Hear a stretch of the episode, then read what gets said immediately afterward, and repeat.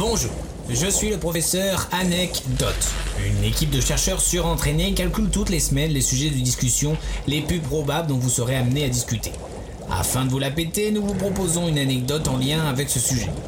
Sur ce, bonne chance.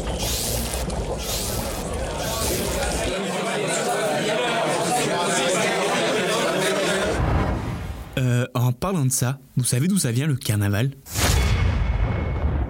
Ça y est, c'est le coup d'envoi des gens qui se déguisent et des enfants qui te balancent des confettis dans la gueule. Tendre période. Je suis sorti dans la rue et j'ai vu un char de Macron, un groupe de samba qui défile dans les rues et ma grand-mère que j'avais pas vue depuis longtemps mais ça, on s'en fout. Je me suis donc demandé, mais ça vient d'où le carnaval?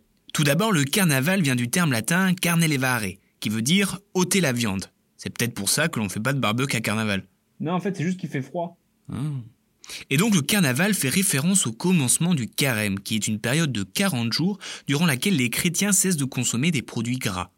C'est pour cela que l'on parle de mardi gras. Le mardi gras, c'est le dernier jour durant lequel les chrétiens peuvent consommer leur aliment préféré avant cette période de diète. Aujourd'hui, le mardi gras serait appelé le cheat meal. Enfin, je pense. Mais alors, pourquoi on se déguise? En fait, le principe du carnaval est très simple. Porter des masques et surtout inverser les rôles. En effet, les riches se déguisent en pauvres, les enfants en adultes, les garçons en filles et Macron en gilet jaune.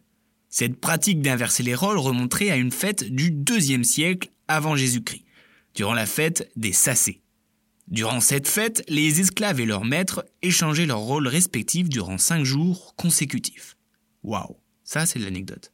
Mais aujourd'hui, le carnaval se fête partout dans le monde et différemment. Par exemple, lors du célèbre carnaval de Rio de Janeiro, l'attention se concentre sur la compétition annuelle de samba. Il existe même une ligue à la façon d'un championnat sportif. Les meilleurs sont dans le stade et font tout pour ne pas être relégués dans la division d'en dessous, la rue. Autre ambiance plus froide cette fois-ci dans la ville de Québec, la mascotte de leur carnaval est un bonhomme de neige avec un bonnet rouge et une ceinture fléchée. Et pour le célébrer, un énorme château de glace qui fait près de 200 tonnes est construit. Chacun fête ses traditions comme bon lui semble, alors si t'as envie de me balancer des confettis dans la gueule, je ne t'en voudrais pas.